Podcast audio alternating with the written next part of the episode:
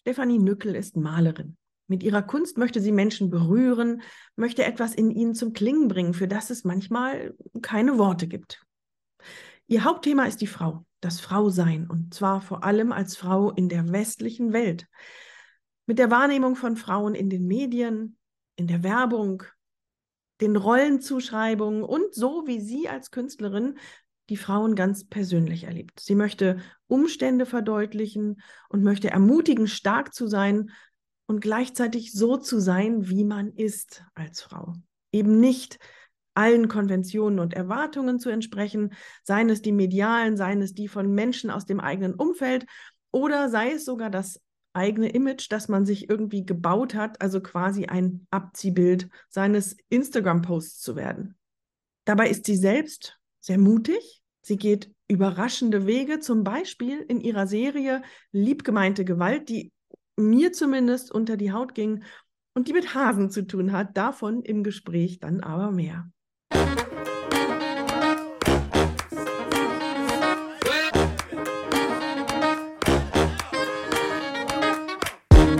Hallo und herzlich willkommen zur Episode 78 von Atelier Talk, dem Podcast mit Gesprächen über Kunst und vor allem über den Weg dahin. Mit Blicken direkt in die Ateliers zum Anregen, zum Mutmachen, zum Ideen geben und ja, vielleicht auch manchmal ein bisschen, um die Neugierde zu befriedigen. Mein Name ist Stefanie Hüllmann. Ich bin bildende Künstlerin und ich freue mich, dass du da bist. Dieses ruhige und gleichzeitig sehr kraftvolle Gespräch, kraftvoll, weil ja, irgendwie sehr schonungslos offen und ehrlich mit Stefanie Nückel, lässt uns diese Künstlerin ganz nah erleben. Und es ist gespickt mit Anstößen, den eigenen Weg zu reflektieren. Wir sprechen zum Beispiel darüber, inwiefern die Kreativität in ihrer Familie über Generationen verboten wurde. Wir sprechen über den Kunstmarkt und die Relevanz, sich auf ein Thema zu konzentrieren über die Fähigkeiten, die Künstlerinnen und Künstler außer ihrer Kunst brauchen und entwickeln müssen. Und wir bekommen einen super Tipp, beziehungsweise sogar einen ganz konkreten und handhabbaren Tipp, wie man aus kreativen Blockaden herauskommen kann. Und sie beschreibt uns, wieso die Kunst und somit vermutlich alles im Leben, denke ich mal, das wir ernsthaft betreiben, sogenannte Halbtonschritte für uns bereithält. Was diese bedeuten, warum die wichtig sind und warum viele an dieser Stelle aufhören, Darüber spricht sie.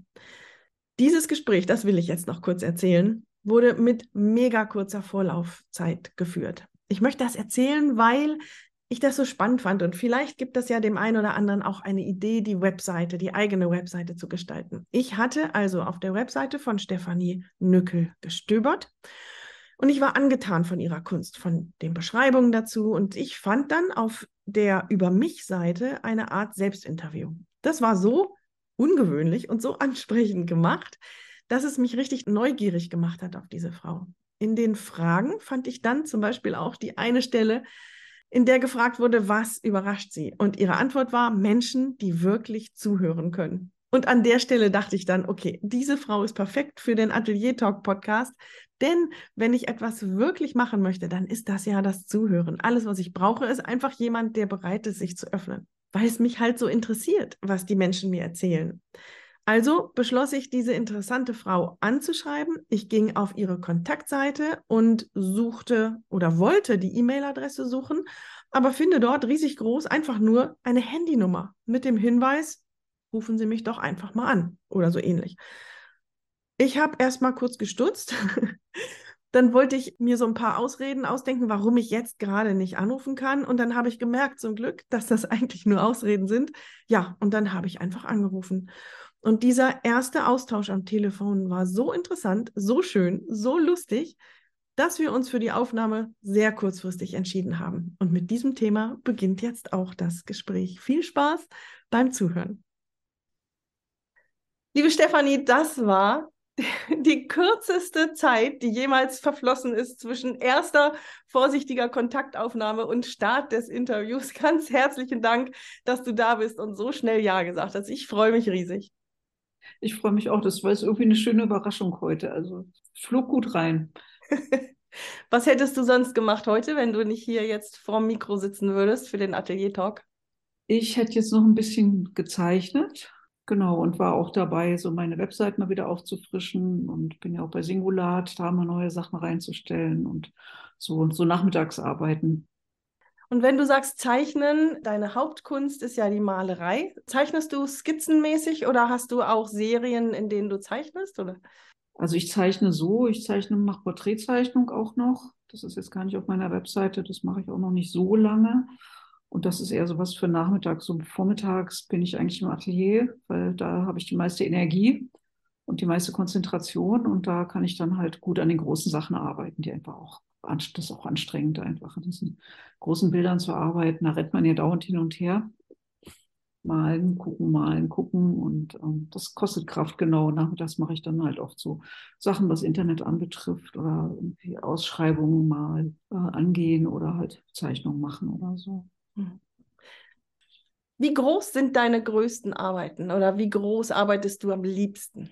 Okay, die größten, die größten Sachen sind, glaube ich, zwei Meter mal 1,40. Da habe ich aber nur drei oder vier von. Das ist ja auch immer so eine Frage des Ateliers. Und die sind noch in Berlin entstanden. Ich wohne ja seit zwei Jahren nicht mehr in Berlin. Und ist hier auf dem Land. Ich habe jetzt ein ganz tolles Atelier gerade noch. 40 Quadratmeter groß, da kann man eigentlich größer arbeiten. Aber es ist halt auch eine sehr kraft, kraftraubende Geschichte, ne? so große Sachen zu machen. Körperlich, körperlich einfach, da merke ich jetzt halt auch schon ein bisschen, bisschen das Alter manchmal so. Ist anstrengend. Hm. Ähm, kannst du uns deine Kunst bitte mal beschreiben? Jemand, der das noch nie gehört hat und da sitzen bestimmt ein paar Leute vor dem Podcast, die haben dich ja nur auf den Ohren und können jetzt nicht gleich googeln die sind vielleicht im Auto oder beim Joggen. Kannst du deine Kunst bitte mal beschreiben? Das ist jetzt wie so ein Elevator-Pitch. Ja, genau. ich hasse es. Das tut mir leid. Ja, also meine Kunst, ich würde sagen, ist, ist weiblich. Also mir ist ja das Thema Weiblichkeit, ähm, es hat sich so entwickelt oder herauskristallisiert im Laufe der Jahre, ähm, dass das so mein, mein Thema ist, was mich einfach total beschäftigt. Ne? Also weibliches Empowerment und ich ähm, male halt Frauen, die so ein bisschen eher provokant sind, wobei ich dann manchmal auch in andere Richtungen abgleite. Ich habe so eine Serie mit Göttinnen gemacht, wobei die sind auch ein bisschen provokant. ich habe halt keine Lust auf Klischees. Ja, also die, die boykottiere ich gerne. Und so meine, meine Frauenporträts, die Frauen, die gucken einen auch alle an, weil ich keine Lust habe, sie so zu Objekten zu machen. Also sie sind dann schon sehr subjektiv und persönlich auch. Sehr ausdrucksstark, sehr farbenfroh. Das ist Acryl hauptsächlich, oder? Nee, Öl. In Öl malst du. Warum hast du Öl gewählt? Ja, so mit der Zeit. Also ich habe früher mit Acryl ganz viel gemalt, weil ich das Atelier in der Wohnung hatte, da ging Öl nicht. Aber mittlerweile gibt es ja diese wasservermalbaren Ölfarben und das habe ich halt auch ein richtiges Atelier und ähm, die Aufsättigung von Öl ist halt einfach viel, viel stärker. Ne? Das Acryl, das sackt halt gerne mal so ineinander, weil da ja jedes Farbpigment sozusagen in einem Wassertropfen drin ist und beim Öl ist es in einem Öltropfen und dann Wasser sinkt halt ineinander und Öl sitzt aufeinander. Das heißt, beim Öl kannst du zum Beispiel auch auf einem dunklen Hintergrund noch mit hell malen oder so. Und das ist bei Acryl mühsam. Ja, siehst du, wieder was gelernt. Danke. Bist du selber die provokante, bist du gerne die provokante Frau, von, eine von denen, die du malst? Oder ist es mehr etwas, was du dir mehr wünschst in dir? Also früher war ich, glaube ich, sehr provokant. Das hat dann irgendwann mal ein bisschen, bisschen nachgelassen. Ähm, das drückt sich jetzt vielleicht doch mehr in meiner Malerei aus. Ähm, ja, ja, so haut das, glaube ich, hin. Also haben irgendwie meine, meine Bilder übernommen. Und wie kam dieses Thema überhaupt zu dir? Bist du durch viele verschiedene Themen und Materialien durchgegangen, bis du dann zu dem gekommen bist? Ich sehe dich schon nicken. Du hast viel ausprobiert. Genau, ich habe mit, mit so großen, großen Collagen angefangen, Assemblagen auch. Habe ich ja gesehen, dass du auch Assemblagen gemacht hast am Anfang oder auch irgendwie immer noch so in der Art arbeitest. Ich, ich, bei mir ist Farbe halt ganz wichtig. Äh, große, große Farbflächen irgendwie, teilweise so von so Postern, die auf der, auf der Straße ist ja manchmal so Plakate so halb abgefallen sind und so, so Sachen gesammelt, dann so große Collagen gemacht und von der Collage habe ich dann angefangen, die Collagen nochmal zu überarbeiten mit Kohle und, und Farbe und ähm, was mir da so in die Finger kam. Und dann ja, ging es immer mehr Richtung Malerei. Ich habe die Collage immer mehr weggelassen, immer mehr die, den Pinsel in die Hand genommen und war dann erst im abstrakten Bereich unterwegs und irgendwann haben sich die Figuren eingeschlichen. Und das, ich muss sagen, zu der Zeit war auch so, es ist ja schon wichtig, dass man irgendwie ein Thema hat, ähm, wo man rumkreist. Ne? So heute Haus, morgen ähm, abstrakt, übermorgen Figur, über, übermorgen töpfere ich. Ähm, das ist ja für den Kunstmarkt irgendwie nicht so richtig günstig. Und ähm, ja, und dann kam aus diesen Figuren, kam, wurden es dann immer mehr Frauen. Und dann hat mich so dieses, dieses Thema Weiblichkeit hat mich dann irgendwie gepackt gehabt. Kannst du das beschreiben? Dieses hat mich irgendwie gepackt gehabt. Kannst du beschreiben, wie du gemerkt hast, oh, da ist jetzt was, was mich ganz tief anspricht, was meine Seite klingen lässt? Also ich habe parallel auch noch angefangen zu fotografieren und habe dann angefangen, meine Freundinnen zu fotografieren. Und ich habe mich auch viel in der Kinky-Szene in Berlin bewegt. Und in der welche, was, welche Szene? Kinky-Szene, so KitKat Club und so Sachen. Mhm.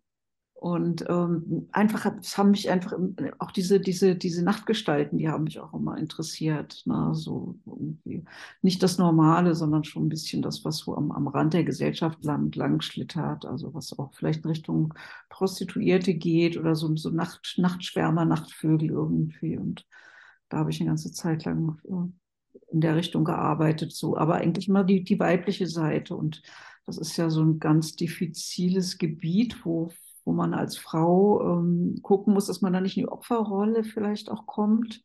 Das wollte ich halt auf gar keinen Fall, sondern eher vielleicht darstellen, dass man als Frau ähm, auch mit kurzem Rock und hohen Schuhen irgendwie stark sein kann. Ne? Eben halt nicht mit Klischees irgendwie zu arbeiten, sondern dagegen. Und dann ist das Thema immer mehr auch in den Pinsel geflossen und hat dich mitgerissen, so klingt das ein bisschen. Ja, genau, schön gesagt, ja. Sehr cool.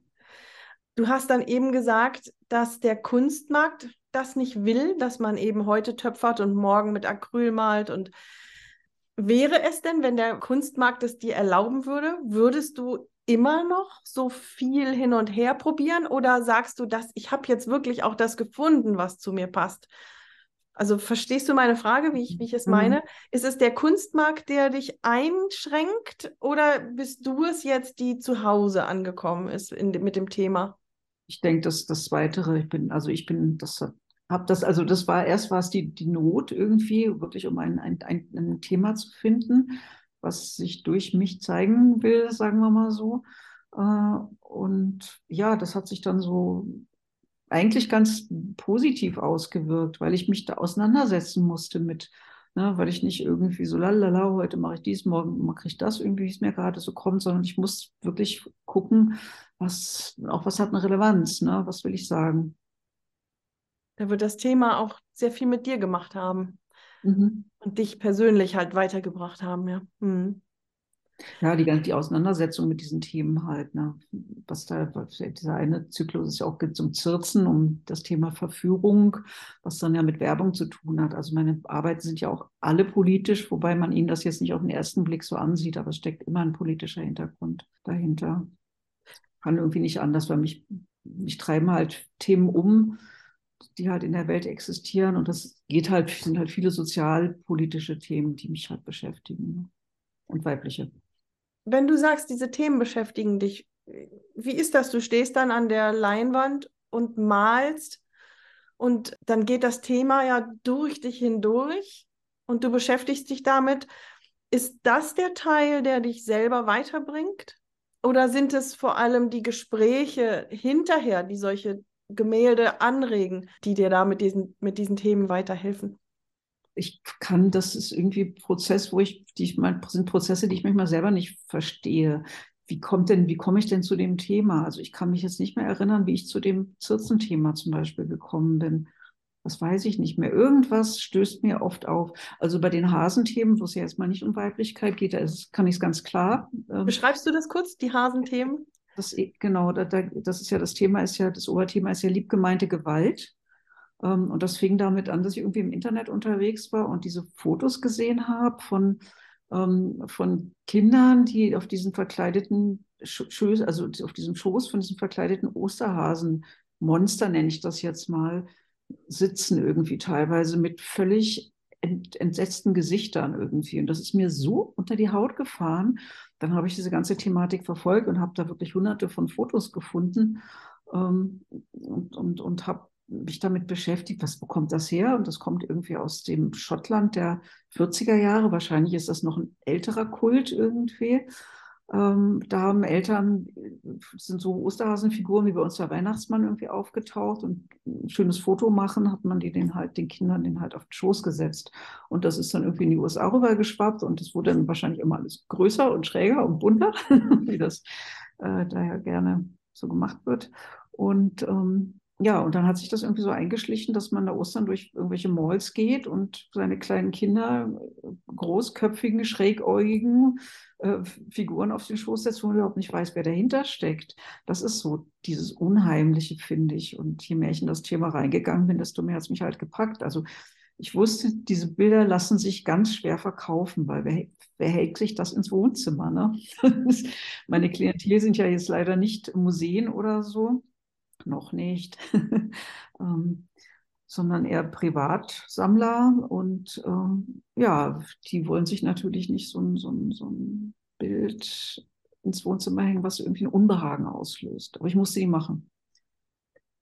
Ich muss sie machen. Wie spannend ist das? Also du verbringst Stunden über Stunden mit, dieser, mit diesem Thema. Die Serie ist ja inzwischen auch schon ganz schön groß. Mhm. Und du weißt nicht, ob du davon was verkaufst. Wie, wie sehr beschäftigt dich genau dieses Thema, während du malst? Oder kannst du es wegdrängen? Ja, natürlich, das ist dann, das ist dann schon immer da, aber in der Zeit, ich musste diese Dinger machen. Das hat wirklich von innen gedrängt. Also wahrscheinlich hat das mit meiner eigenen Geschichte auch zu tun. Ähm, liebgemeinte Gewalt ist ja was sehr allgemein verbreitetes. Es fängt ja da an, dass der eine meint zu wissen, was für den anderen gut ist.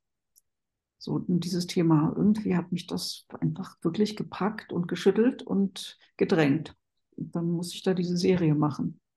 Die hat mich auch sehr berührt, als ich mir deine Sachen angeschaut habe. Und genau das hat sie für mich bedeutet. Es gibt ja so viele Situationen. Es geht ja los mit dem, mit dem Kuss der ekligen Tante. Jetzt geh mal hin und begrüß die mal. Und du musst es tun als Kind, auch wenn du nicht genau. möchtest, bis hin zu vielen anderen Dingen. Genau. Ganz, ganz spannend. Wie ist denn, du sagst, dieses Thema hat dich irgendwie angesprochen, kam irgendwie zu dir. Wie kam denn die Kunst zu dir? Kommst du aus einem künstlerischen Haushalt?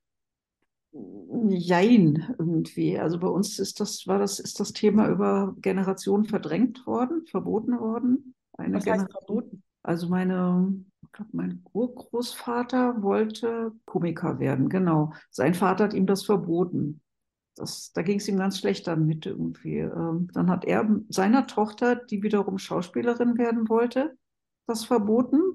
Und meine Oma hat meiner Mutter irgendwie sozusagen nahegelitten, nicht bei der Tänzerin zu werden. Und sie haben alle gelitten.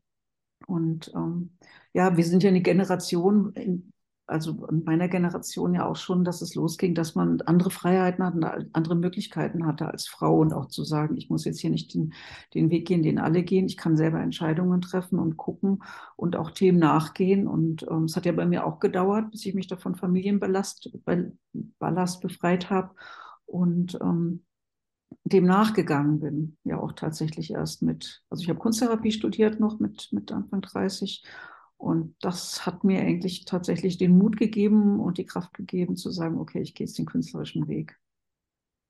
Also du hast schon den Eindruck, unterschwellig waren kreative Berufe schon lange mhm. über Generationen in deiner Familie.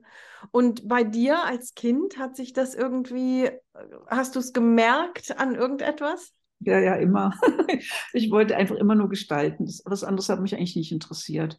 Und wenn ich gespart habe, dann habe ich halt gespart für Buntstifte oder für, Farb, für einen Farbkasten oder für irgendwas, mit dem ich irgendwas gestalten konnte.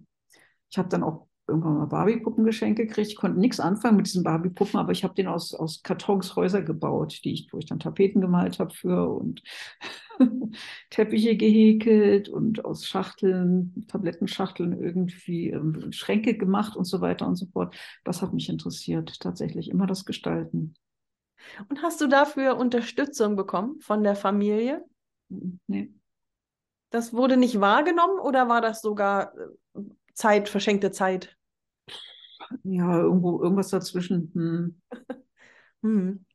Und dann bist du in einen anderen Beruf gegangen, erstmal, also einen nicht künstlerischen. Genau, als, als Erzieherin habe ich dann hab ich gearbeitet, also Erzieherausbildung gemacht und später in der Tätigkeit einer Sozialarbeiterin gearbeitet mit geistig Behinderten lange. Und parallel die Kunsttherapieausbildung gemacht. Und dann wusste ich, irgendwann konnte ich, konnte ich meinen, das war, das war ein gut bezahlter Job, der, wo ich mich jetzt auch nicht tot gemacht habe irgendwie, aber es, ich war bored out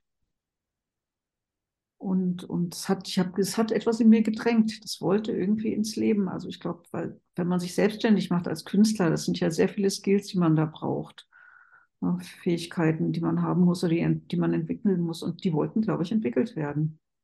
Zum Beispiel? Also es geht jetzt nicht mehr nur ums Malen. Ja, genau. Ja, also es geht ja die, die Struktur, also Tagesstruktur, eine Tagesstruktur sich aufzubauen zum Beispiel und die auch zu halten. Ne? Auch erstmal herauszufinden, was ist wie, wie, wie ticke ich eigentlich, ne? Wann, wann, arbeit, wann kann ich denn gut arbeiten? Es gibt ja Leute, die arbeiten nachts am besten irgendwie, manche auch nach zwei Gläsern Rotwein oder sowas.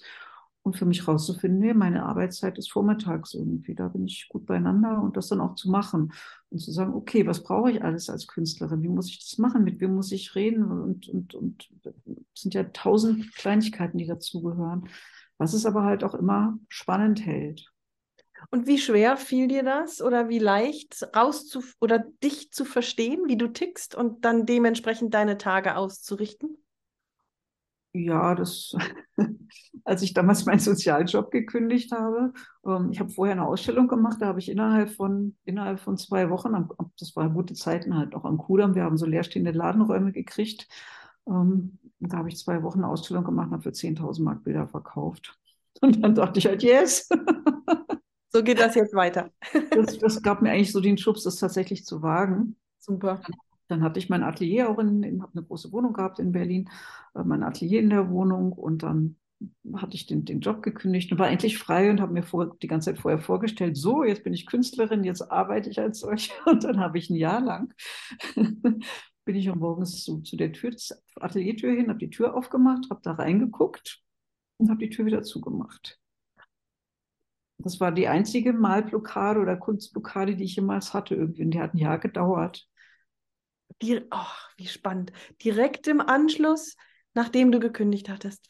Kannst du es im Nachhinein aus der Vogelperspektive sagen, woran das lag? Weil das wolltest du doch. Du wolltest doch malen. Ich glaube, mir ist der Arsch auf Grundeis gegangen. Jetzt war das so, na, jetzt musste ich ja wirklich irgendwie. Und eigentlich war ich, wusste ich gar noch nicht so richtig wie. Na, solange man, solange man ja noch einen Job hat, ist man ja auch ziemlich beschäftigt und ist ja auch sehr viel im Bereich von Träumen und Fantasien und wie stelle ich mir das so vor, das hast du tolle Künstlerleben. und dann ist es plötzlich da. Das ist ja fast so ein bisschen, glaube ich, wie wenn, wenn Leute in Rente gehen auch oder sowas. Ne? Das ist eine plötzlich totale Lebensveränderung. Und ähm, genau, man muss sich ja selber strukturieren. Und du hast plötzlich keine Kolleginnen und Kollegen mehr und nicht mehr den täglichen Austausch mit Menschen, sondern du stehst da alleine, ja. Genau. Und, und wie hast du das dann überwunden? Ich habe tatsächlich damals eine Verhaltenstherapie gemacht. Die kam dann irgendwann mit, die Therapeutin kam dann irgendwann in die Ecke mit dem so, Frau Nüttel, fünf Minuten am Tag. Ich so? Sie machen jetzt nicht mehr als fünf Minuten am Tag, aber Sie machen diese fünf Minuten. Zeichnen Sie oder machen Sie 15 Striche auf die Leinwand oder wie, aber nicht mehr als fünf Minuten die ganze Woche. Wenn wir nächste Woche wiederkommen, unterhalten wir uns darüber. Und dann durfte ich die nächste Woche zehn Minuten machen. Und dann wären eigentlich 15 Minuten dran gewesen, aber da war das eigentlich, da war das Eis schon gebrochen gewesen. Das war wirklich magisch. Das ist eine tolle Methode irgendwie, weil durch diese Beschränkung kommt man nicht erst in so ein, so ein Öl Überforderungsding, sondern denkt, naja, fünf Minuten kann man ja mal locker hier rumpinseln irgendwie. Und dann fängt es aber auch schon wieder an zu rollen in einem oder zu fließen und dann will man mehr und darf aber erstmal noch nicht mehr. Und dann hat das, hat das Gefühl, es baut sich so auf. Ne, so, es will jetzt, das in mir will jetzt wieder so richtig, egal was passiert, ich will irgendwie. Und dann war das noch zwei, drei Wochen, war das, war der, war der Keks dann gegessen. Dann ging das wieder. Und seitdem geht es auch. Das war heißt, 2000. Heißt das, es ging dir so schlecht, dass du dir dann gedacht hast, ich brauche Hilfe und hast dir dann eine Therapie, eine Therapeutin gesucht? Ja. Genau, ja. Ja, das, das war schon, also dieser, das hat schon auch sehr viel Angst ausgelöst bei mir, dann diesen, diesen Schritt. vorher nicht, aber als ich dann nicht ins Arbeiten gekommen bin, kam halt sehr viel, sehr viel Angst dazu. Ich dachte, oh Gott, was hast du jetzt gemacht? Irgendwie, was, was für eine Entscheidung getroffen? Bist du wahnsinnig? Jetzt bist du den Job los irgendwie und kommst nicht dazu, hier irgendwie zu arbeiten. Ne? Mhm. Und die Angst wird halt immer größer und immer lähmender. Und dann habe ich halt gedacht, okay, jetzt suche ich mir da mal Hilfe. Und das war super. Wie hat das ausgestrahlt auf deinen Tag? Warst du dann insgesamt gelähmt und es ging dir immer schlechter oder hast du dich extrem abgelenkt und hast tausend andere Sachen gemacht? Ich glaube, so ein bisschen beides war es. Ja. Im Jahr 2000 war das. Und seitdem hast du nie wieder eine Blockade gehabt. Wie ist denn das mit Ideen? Wie kommen die zu dir? Musst du sie dir erarbeiten und du tauchst rein und recherchierst oder fliegen sie dich ständig an und du weißt gar nicht, wie du diese ganzen vielen Ideen verarbeiten sollst? Kannst du das festmachen? Also mich fliegen schon sehr, sehr viele Ideen an. Und manchmal denke ich, wäre gerne fünf Leute, damit ich die alle umsetzen kann. Ähm, und da muss ich mich mal ausbremsen. Irgendwann habe ich mich gefühlt wie so ein Bambus. Habe gedacht, nee, Bambus ist irgendwie drei Meter und das viel schaffe ich nicht. Ähm, mal ein bisschen Eichequalitäten entwickeln. Ne? So. und da fing das dann, glaube ich, auch an, dass ich gesagt habe, ich arbeite in Serien. Ne? Weil sonst meistens hat sich, hat sich irgendwie so herauskristallisiert, das weiß man ja am Anfang auch nicht, dass ich meistens so zwei, zweieinhalb Jahre in so einer Serie drin hänge. Und dann, dann hat sich meistens irgendwie. Dann habe ich irgendwie, dann ist durch dann kommt was Neues. Und dann arbeitest du auch nur innerhalb dieser Serie. Nichts rechts und links. Jein, also ich mache ja, wie gesagt, ich mache mach, mach ja noch Fotografie. Also es ist jetzt ein bisschen zurückgetreten, eine Zeit lang sehr intensiv auch. Und äh, zwischendurch auch mal nochmal zeichnen oder experimentiere mal hier rum oder mach mal irgendwie Versuche oder sowas. Hm. Wenn du sagst, du hast so viele Ideen und du müsstest eigentlich fünf Personen sein, dann erinnert mich das so ein bisschen an mich selbst, die durch die Kunst das erste Mal auch das Gespür für Endlichkeit bekommen hat. Mhm. Für ganz konkrete Endlichkeit. Ich merke, dass ich so viele Sachen nicht mehr schaffen kann oder ich, ich merke, dass da endlos viele Möglichkeiten sind unglaublich viele Themen, die spannend sind und ich werde sie nicht alle bearbeiten können. Das ist einfach nicht mehr möglich. Kennst du sowas oder ist das, ja, du nickst schon wieder? Ja, ja, ich kenne das sehr gut. Das ist ein bisschen frustrierend, ne? Ja, die einen lähmt es und frustriert es, die anderen regt es an, wirklich da sich reinzustürzen. Ich schwanke immer von einem zum anderen extrem, mhm. glaube ich. Ja, also bei mir ist schon eher reinstürzen als, als leben. Aber genau, weil ich, bin, glaube ich, eh ein recht energetischer Typ, der irgendwie sehr intensiv lebt und immer gelebt hat. Und ähm, das ist dann eher so meine Lösung, dann halt irgendwie ganz viel zu machen auch. Ich mache einfach auch gern. Ich bin eine Macherin, ganz, ganz klar. Es macht mir auch Spaß. Es macht dir Spaß zu machen. Genau, es macht mir Spaß zu machen. Und Kunst machen macht mich einfach auch glücklich. Wie geht's dir, wenn du mal keine Kunst machst? Ach so, aber du hast ja keine Blockaden mehr. Aber es wird vielleicht mal im Leben Zeiten geben, in denen andere Sachen anstehen oder so, wenn du dann da ein paar Tage oder eine Woche überhaupt keine Kunst machst. Ist das egal oder hat das eine Auswirkung auf dich? Ja, irgendwann, wird mein inneres Künstlerkind sauer. Dann echt, das wird dann fängt von fange ich an, irgendwie welcher nörgelig bis hin zu zickig. ja, das, das ist wirklich, das, ich brauche das. Du hattest in unserem Vorgespräch gesagt, dass du beim Arbeiten, also durch die Vollzeitkunst, hast du gemerkt, dass du wirklich schon immer Künstlerin warst. Mhm. Kannst du das ein bisschen beschreiben, bitte? Ja, ich denke so, mein, mein Wesen, ich habe schon glaube ich, als hat man mir zumindest erzählt, als, als kleines Kind habe ich mich schon immer so zurückgezogen und habe irgendwie rumgeprokelt mit irgendwas und gemacht und gemalt und ähm, auch immer sehr eigensinnig gewesen, irgendwie immer meine eigenen Wege gegangen und ähm, ja, ich wollte irgendwie mich auch nicht so, da konnte mich auch konnte wahrscheinlich, konnte mich auch schwer, schwer anpassen und das und auch diese normalen Mädchensachen, die habe ich auch nie gemacht. Die normalen Mädchensachen. Mit der Barbie dann eben Barbie spielen. Ja, genau. Und nicht ein Haus für sie bauen. Puppenpferde, weiß ich nicht, was fand ich alles nicht interessant. Außer ich kon hätte, konnte reiten, aber Pferdepostkarten sammeln fand ich jetzt irgendwie nicht, nicht spannend, muss ich sagen. Es ist mir zu passiv gewesen. Also ich glaube, es ging mir auch immer tatsächlich um etwas Gestalten, was ich vorhin auch schon gesagt habe. Und halt auch so, ja, von der Persönlichkeit her, das habe ich ja dann auch erst gemerkt, als ich mich dann dazu entschieden habe, diesen doch nicht immer so leichten Weg zu gehen, ähm, dass das einfach auch meiner Persönlichkeit am besten entspricht. Mhm. Weil ich kann überhaupt nicht, überhaupt nicht so diese 9-to-5-Sachen machen oder Routine arbeiten. Ich bin auch ganz schlecht. Manchmal denke ich, ich bin wirklich so eine, so eine Legasthenikerin, was, was irgendwie Schreiben anbetrifft. Also ich schreibe auch. Ähm, ich habe auch schon zwei Büchlein geschrieben, das ist eigentlich noch nicht verlegt. Aber ähm, ich mache total viele Fehler oft bei, bei diesen Sachen, weil ich merke, ich kann mich dann ganz schlecht konzentrieren oder so. Das sind so Sachen, dass ich könnte so in so einem normalen Beruf, wo ich, weiß nicht, irgendwie Büroberuf oder sowas, könnte ich auch nicht machen. Ich würde da nur Chaos produzieren. Ja, wobei du ja jahrelang in einem Beruf warst und sicherlich da auch ganz gut drin warst. Das ist ja auch ein kreativer Beruf, das, was du beschrieben hattest, ne? Sozialarbeiterin, Erzieherin. Jetzt hast du durch die Kunst dich angefangen, besser kennenzulernen und besser verstanden, was dir gut tut und was du brauchst. Hast du denn mit der Zeit Routinen entwickelt, die dich stützen und zum Beispiel also Routinen entweder täglich nach bestimmten Rhythmus oder Wochenroutinen, die dir ähm, irgendwie helfen oder die dich stützen oder die dich weiterbringen? Ja, wie ich schon gesagt habe, dieses, dieses tägliche Routine, so vormittags malen, ähm, entspricht einfach meinem Energielevel und an meiner Konzentration auch am besten.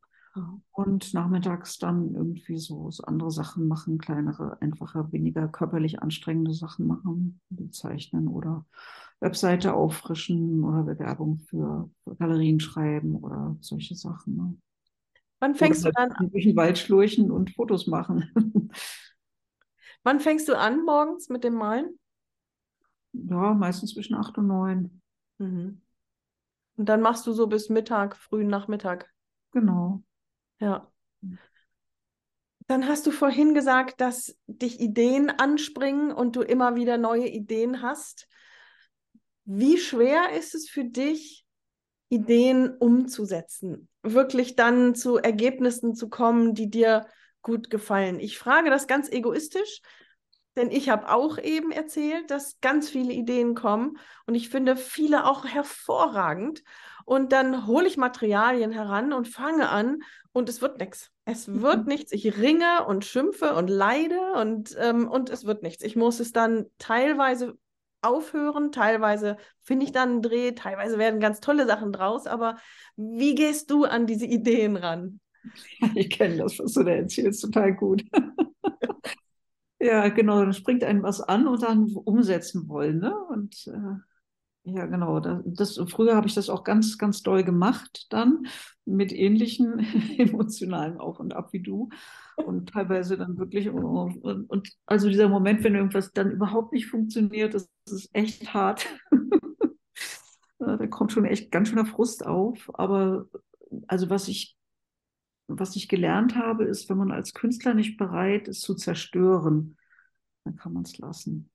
So, also ich auch, auch mit mittlerweile bin ich ja sehr routiniert in dem, was ich tue, aber wenn ich dann, da habe ich eine Bildidee, dann mache ich einen Entwurf und so weiter und so fort, dann fange ich an, das umzusetzen und dann, dann sehe ich, das funktioniert so nicht irgendwie. Ne? Und dann muss ich den Mut haben, irgendwie den dicken weißen Pinsel zu, zu nehmen oder auch grün oder schwarz und das, das auszulöschen, was nicht funktioniert, ne? auf die Gefahr hin, dass nicht viel übrig bleibt von der Grundidee. Aber es ist eine Kommunikation, die da stattfindet. Und das ist jetzt dann aufs Bild konzentriert.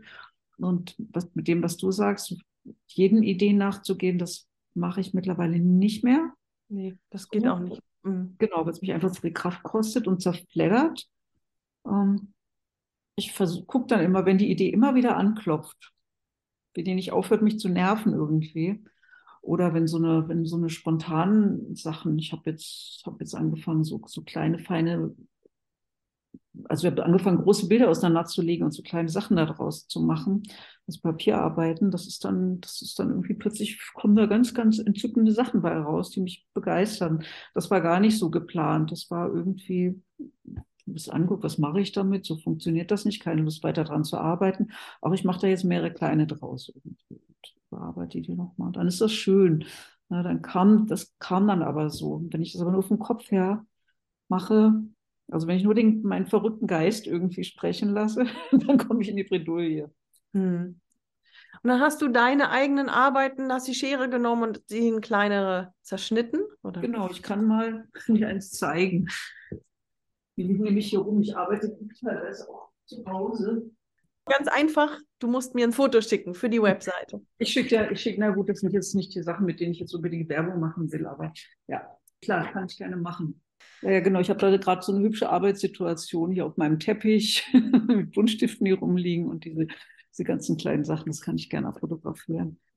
Wie sehr, also du hast vorhin schon anklingen lassen, dass du früher eine große Wohnung hattest und dein Atelier dann eben dort, ich schätze, das war ein separates Zimmer, wie es klang, mhm. da du beschrieben hast, dass du die Tür aufgemacht und wieder zugemacht hast. Mhm. Und jetzt hast du ein schönes großes Atelier. Inwiefern beeinflusst dein Atelier, dein Arbeiten? Abgesehen davon, dass du natürlich im Format dann größer werden kannst, aber was macht es mit dir?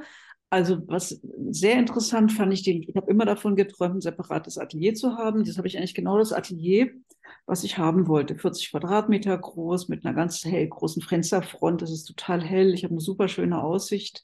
Äh, es ist ein Raum, wo man reinkommt und es geht einem das Herz auf, weil er wirklich so eine Leichtigkeit hat und so eine Helligkeit ja, da hatte ich den, den habe ich jetzt seit einem Jahr, habe ich dann bekommen, habe ihn eingerichtet. Ähm, und dann hatte ich erstmal ein bisschen das Problem wie damals und habe gedacht, was ist denn jetzt los? ich komme irgendwie nicht zurecht. Und dann habe ich gedacht, okay, das sind ganz andere Arbeitsvorgänge, als wenn das Atelier in der Wohnung ist. Weil da konnte ich dann immer so, konnte ich morgens einfach ins Atelier gehen, malen, zwischendurch fiel mir ein, oh, ich muss was essen, gehe ich halt in die Küche und esse was, auch zwischendurch mal die Waschmaschine an, anmachen, so, ne, oh, jetzt schon mal die Kartoffeln aufsetzen für Mittag oder so. Ja, und jetzt muss ich plötzlich planen. Ich musste genau überlegen, was brauche ich heute im Atelier, was muss, ich denn aus meiner Wohnung noch mitnehmen, irgendwie, vielleicht noch an Kamera oder iPad oder irgendwas. Und ähm, da, das, das, das war ein neuer Rhythmus, den ich mir da angewöhnen musste und auch zu sagen, okay, ich muss mir was kochen, wenn ich über Mittag bleiben will. Ähm, ja, das hat, das hat ein bisschen gedauert. Mittlerweile habe ich mich dran gewöhnt. Wie weit ist es weg von dir, das Atelier? Zehn Minuten. Zu Fuß zehn Minuten oder mit dem Auto?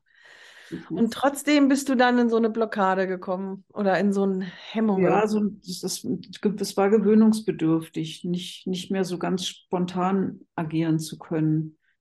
Und mittlerweile hat es seinen Effekt auf dich gehabt und auf deine Kunst? Ja, also der Raum auf jeden Fall. Meine, die letzten Arbeiten, die ich gemacht habe, sind total hell geworden.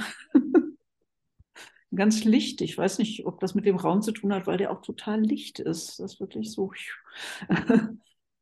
Ach, wie spannend. Dass sich das auch farblich auswirkt auf deine Arbeiten.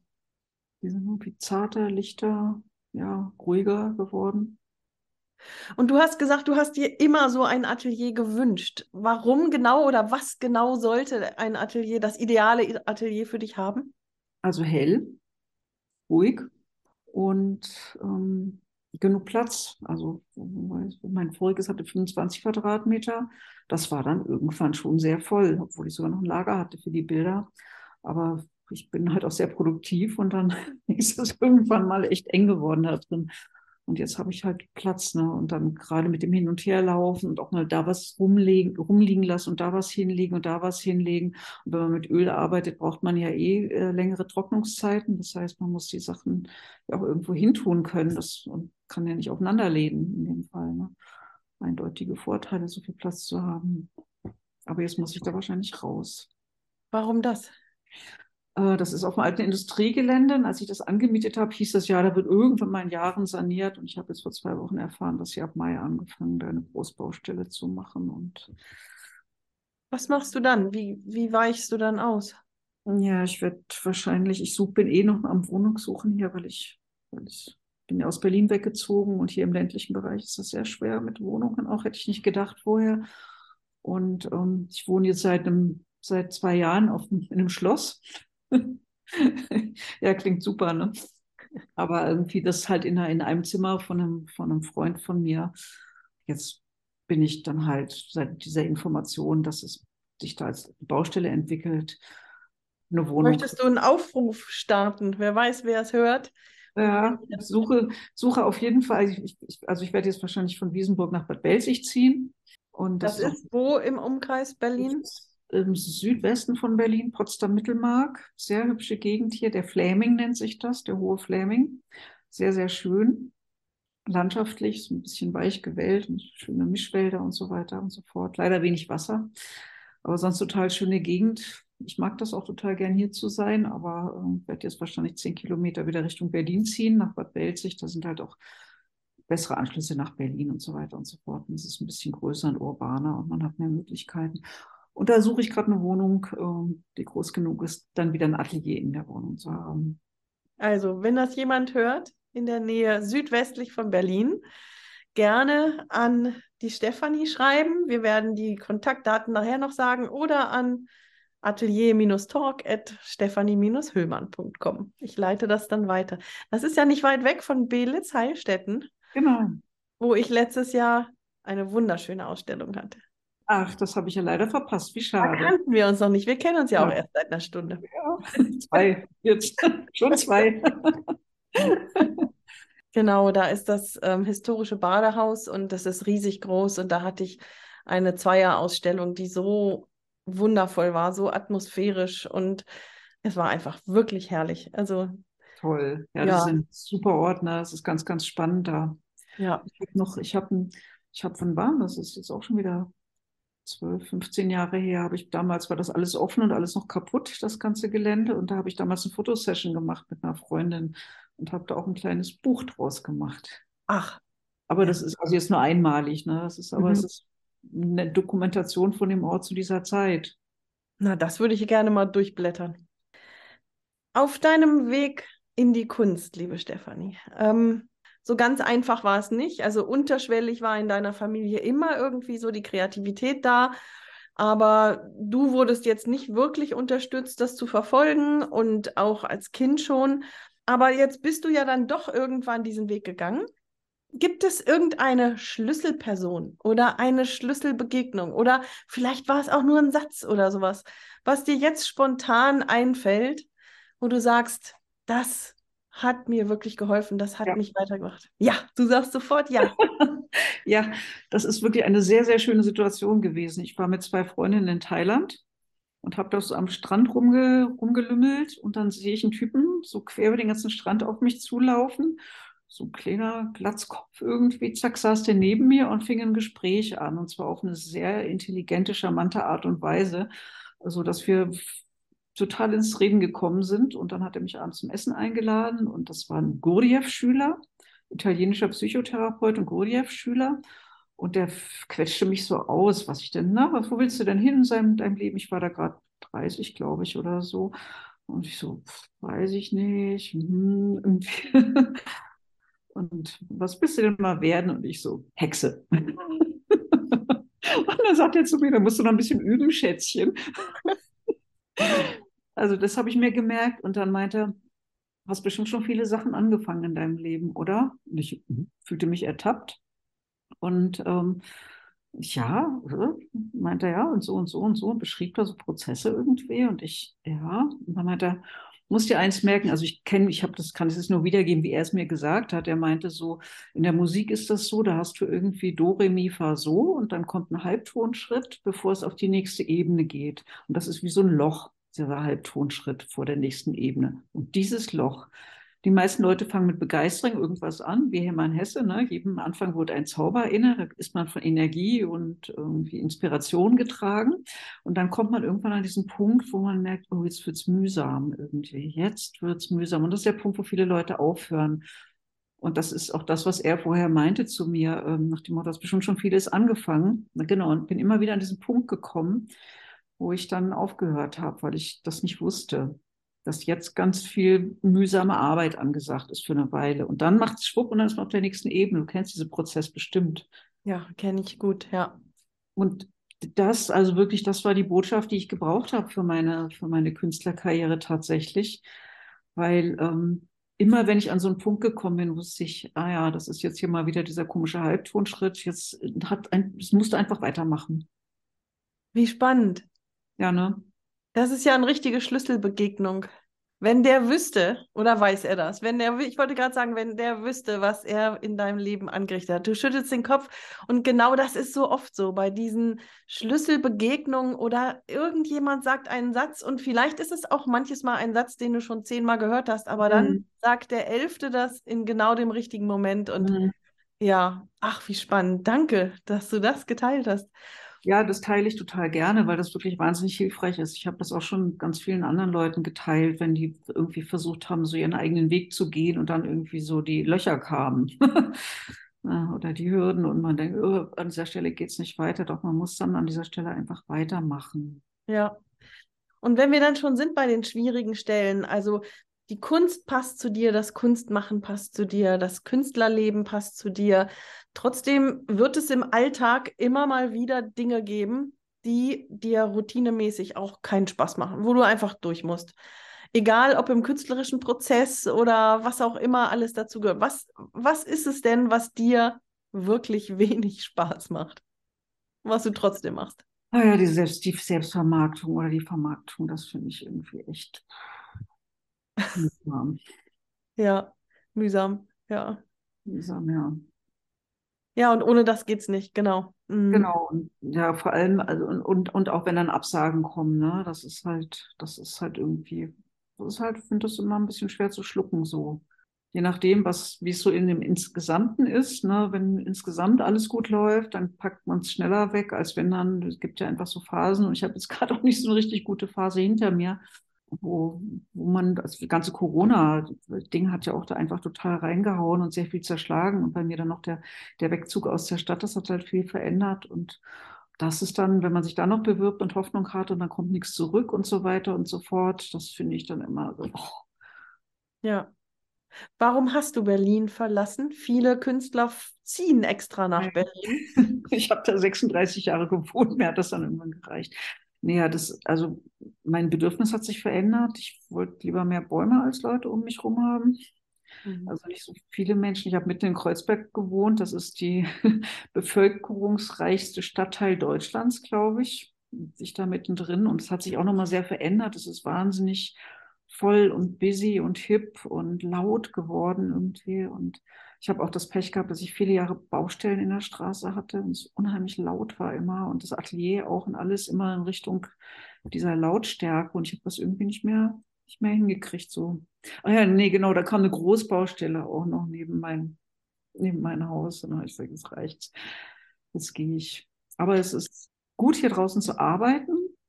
Fürs Business ist es nicht gut. Weil die räumliche Nähe zu Galerien und, und so weiter sinnvoll sind. Genau. Was würdest du jemandem empfehlen, der dann genauso, so also sitzen nun mal nicht alle in den großen Ballungszentren.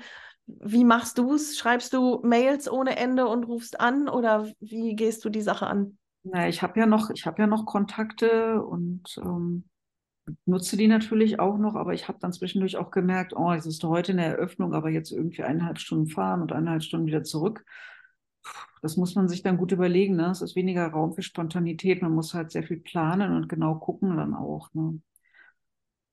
Ach so, du meinst präsent sein bei Vernissagen und ja, so. Ja, genau. Ja. Mhm. Mal wieder hier zeigen und da sehen lassen. Irgendein Künstlerfreund von mir meint, oh Mann, du hast da jetzt ausgestellt, du warst da gar nicht. Ich habe es nicht geschafft irgendwie. Ne? Aber das kommt halt nicht so richtig gut an. Also man muss halt schon Präsenz zeigen immer wieder irgendwie und Kontakt mit Kontakt, äh, und Kontakt halten und so. Das ist schon wichtig. Also lieber, lieber nur drei, vier, fünf Galerien sich aussuchen, mit denen man gern zusammenarbeiten würde und dann da hingehen und natürlich nicht bei den Vernissagen mit den Galeristen über eigene Ausstellungen reden. Das ist ja ganz, ganz klar. Viele wissen das irgendwie nicht, aber das sollte man nicht machen, aber halt da sein und Interesse zeigen. Mhm. Auf der Vernissage nicht über die eigene Kunst reden. Das sollte man lassen. Und was sollte man tunlichst tun? Naja, also ich denke, was gut ist, ist immer Interesse zu zeigen. Also auch nicht nur sich selber in den Mittelpunkt zu stellen und zu sagen, ja, ich hier, die tollste Malerin, weiß ich nicht was. Und gucken Sie hier, gucken Sie da, was ich schon alles gemacht habe und kein Gespür zu haben für das Gegenüber. Ne? Und also wenn ich mit einem Galeristen reden möchte, dann, dann ähm, gehe ich halt da vielleicht einige Male hin und komme mal so ins Pläuschen und bin mal interessiert an seiner Arbeit.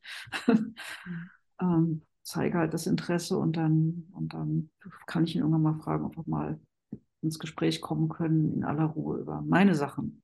Mhm. Was würdest du denn der Stefanie als Tipp geben wollen, wenn du die Stefanie vor 30 Jahren sehen würdest? Ja, sei mutig auf jeden Fall. Und ähm, ja, irgendwie lass dich nicht, lass dich nicht ins Boxhorn jagen und arbeite viel an deinen Sachen irgendwie, ne? entwickle dich weiter, lerne. Und das mutig sein, worauf beziehst du das hauptsächlich? Auf das Kunstmachen selbst oder nach außen zeigen? Also genau, das nach außen zeigen fiel mir erst ein, aber natürlich auch, was das eigene Werk anbetrifft irgendwie, weil ich denke, wir müssen eine Einzigartigkeit, äh, Alleinstellungsmerkmal, bla bla, irgendwie halt, das, das müssen wir als Künstler, das muss, das muss rausgearbeitet werden. Ne? Und wenn ich irgendwie Bock habe, Figuren zu malen und kann sie aber nicht malen, dann muss ich halt mal ein paar Malkurse machen oder sowas, ne? dass, dass es dann halt auch wirklich gut wird. Und dann muss ich den, den, den Mut haben, auch ähm, zu sagen, okay, jetzt mache ich diese krassen Figur. Mir fällt gerade ein von einem Typen, der macht mit so Spachtel, macht er so Boxertypen. Das ist sogar, der hat sich da einen ganz, ganz engen Rahmen ausgesucht. Die sind super irgendwie, ne? Aber ich weiß nicht, wie lange der gebraucht hat, um sich dahin zu entwickeln. Ne? Aber das, da siehst du halt, was da für, ein, für, für eine Reibung, für eine Auseinandersetzung stattgefunden hat. Und wenn das sichtbar wird, dann denke ich, dann hat es eine Relevanz. Was für eine Frage würdest du gerne mal einem Künstler, einer Künstlerin stellen, die du vielleicht nicht immer so stellst, sondern wo du denkst, oh, das würde ich echt gerne mal wissen? Ja, eigentlich für mich ist die grundlegende Frage, wie finde ich einen vernünftigen Galeristen? Oder Galeristin. Oder Galeristinnen. ich denke, dass gerade, also wenn du hast, du, du, du malst Frauen, du malst Frauen, die keine Objekte sind, sondern die stark sind, die die Leute angucken auf den Bildern, die herausfordern, die ihren Weg gehen. Und ähm, deswegen habe ich eben gesagt, Galeristin, das ist so, ja. es passt für mich so zu deiner Kunst. Auch wenn Gendern häufig so ein nerviges Thema ist. Aber mhm. gerade bei deiner Kunst ist es auch die Galeristin, die du suchst. ja, das wäre natürlich, ich habe ja auch eine gut, gute Beziehung zu Frauen im Allgemeinen. Das wäre natürlich eine, eine gute Galeristin, wäre natürlich auch ein echtes Geschenk. Also hier, es geht ja um eine gute Beziehung auch in der, in der Künstler-Galeristen-Beziehung irgendwie. Was habe ich mal gehört? Das ist so ein bisschen, muss ein bisschen wie verliebt sein sein. Also das wüsste ich gerne mal, wie man das hinkriegt. So, ich stehe da immer noch rätselnd davor. Man wünscht sich dann nicht nur jemand, der die Bilder hinhängt und die verkauft, sondern da muss wirklich mehr sein, da muss ein Austausch sein und im Idealfall auch ein gemeinsames Wachsen und Suchen und Finden. Ja, tolle Frage. Genau, genauso jemand, mit dem man wirklich im, im, Miteinander ist, der auch ins Atelier kommt und dann sitzt man da mal abends und trinkt eine Flasche Wein und der sagt, sag mal deine neuen Sachen, was geht in dir vor? Ich verstehe es nicht. Und dann kommt man ins Reden, ne? Ja.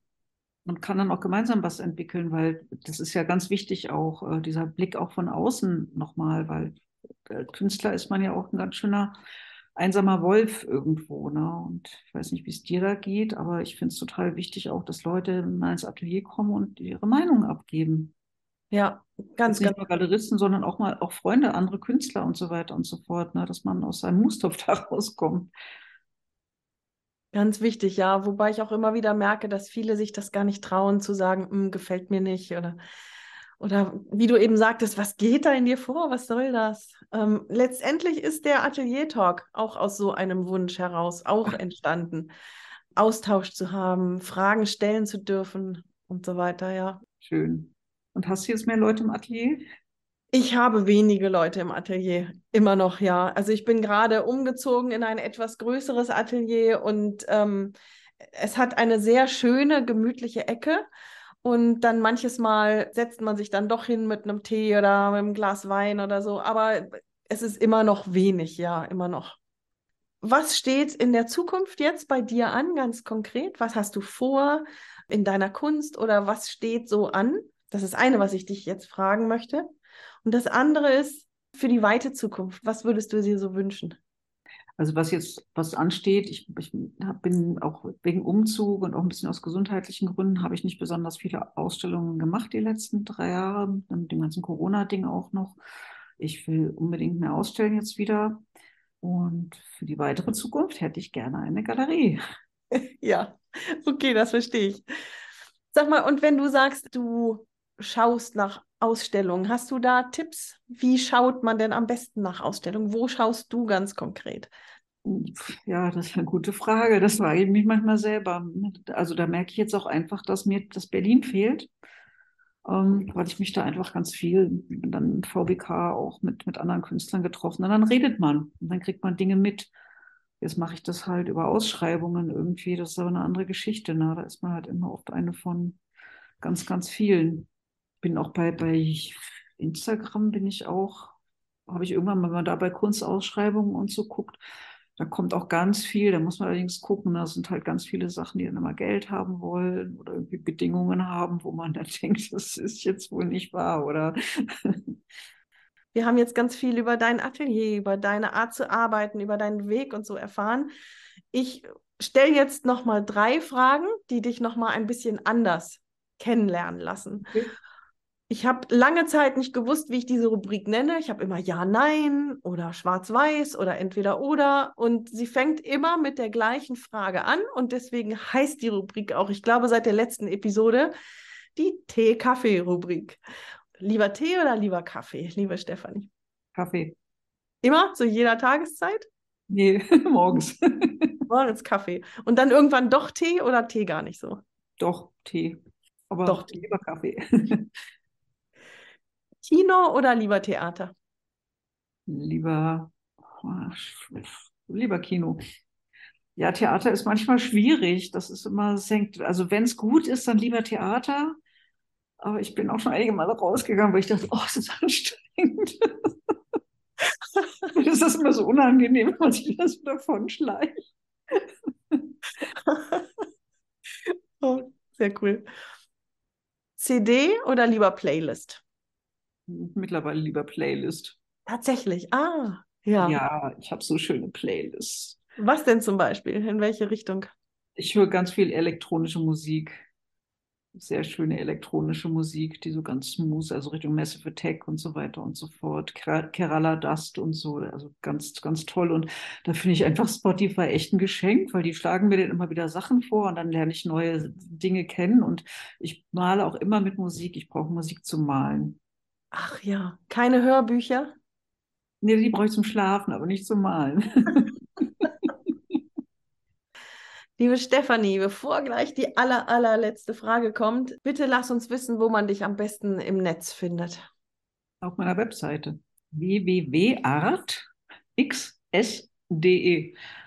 Warum ArtXS? Ja, das ist echt lustig. Ich habe diese Webseite tatsächlich seit 1999 natürlich in verschiedensten Ausführungen, aber diese, diese Domain halt. Und damals hat Google noch nach Alphabet gesucht. Und irgendwas mit A vorne dran, dachte ich ja, und dann Art, dachte ich, ist ja super, war natürlich weg. Dann habe ich da gedacht, Art X, war auch weg. Und dann habe ich gedacht, Art Access, das hört sich an wie Kunstexzess. Das, ja. Zwischendurch fand ich es dann ganz blöd. aber den gebe ich natürlich nicht mehr her, weil die halt im Ranking natürlich auch bei Google oben ist. Ne? Ganz oben, ja, aber Art Access, das ist natürlich echt spannend. Ich habe gedacht, es ist so mit dem Augenzwinkern, weil du groß und ausdrucksstark und so ein bisschen XL-Feeling hast und, ähm, und dann das dann Art XS zu nennen, das fand ich dann sehr witzig. Also www.artxs.de, das vergessen wir jetzt nicht mehr so schnell. Und auf Instagram heißt du? Stefanie-Nückel.art. Stefanie-Nückel.art. Und das sind die beiden besten Stellen, dich zu finden und deine Kunst? Ja, Facebook ist mittlerweile, ja, auch da ist, bin ich auch unter Stefanie Nückel, aber es ist relativ. Ich mache da nicht mehr viel. Ich finde es, also ich konzentriere mich halt lieber auf Instagram. Okay, liebe Stefanie, meine allerletzte Frage an dich für heute. Wovon wünschst du dir mehr Und es ist nicht erlaubt, mit Zeit zu antworten, weil alle wollen mehr Zeit. Wovon willst ich du wünsche mir mehr monetären künstlerischen Erfolg. Das ist cool und sehr ehrlich und sehr offen. Ja. Wie das ganze Gespräch. Ich danke dir dafür. Ein ganz tolles Gespräch. Hat mir viel Spaß gemacht. Sehr offen, sehr ehrlich und so spontan. Vielen Dank. Ja, du hast auch ganz tolle Fragen gestellt, muss ich sagen ganz interessante Interviewerin. Also du bist auch wirklich eine tolle Künstlerin und eine tolle Interviewerin. Also vielen Dank für die Einladung zu diesem Podcast. Das hat mich heute sehr gefreut und ich fand das jetzt auch sehr interessant und ich finde auch das ganz tolle Themen auf deinem Podcast. Ich habe ja vorhin schon mal geschnuppert und werde den bestimmt auch hören und weiterempfehlen. Toll. Dankeschön dafür auch. So ein durch und durch ehrliches und interessantes Gespräch, auch noch bereichernd, das sind genau die Art der Gespräche, die ich mir immer für den Atelier Talk Podcast wünsche. Ich habe für mich ganz viel mitgenommen und hoffe, dass du das auch so empfindest. Nach Beendigung des Gesprächs kamen wir beide noch auf das Thema Ausstellung zu sprechen. Und Stefanie möchte noch einen Aufruf nachschieben. Sie würde sich freuen über Einladungen zu Ausstellungen. Soloausstellungen oder auch sehr gerne Gruppenausstellungen ja, und ganz spontan schließe ich mich dem einfach auch mal an. Wenn also jemand Interesse hat, unsere Kunst zu zeigen oder zu vermitteln, entweder einzeln oder vielleicht ja sogar auch gemeinsam als Stefanie und Stefanie, dann würden wir uns sehr, sehr freuen.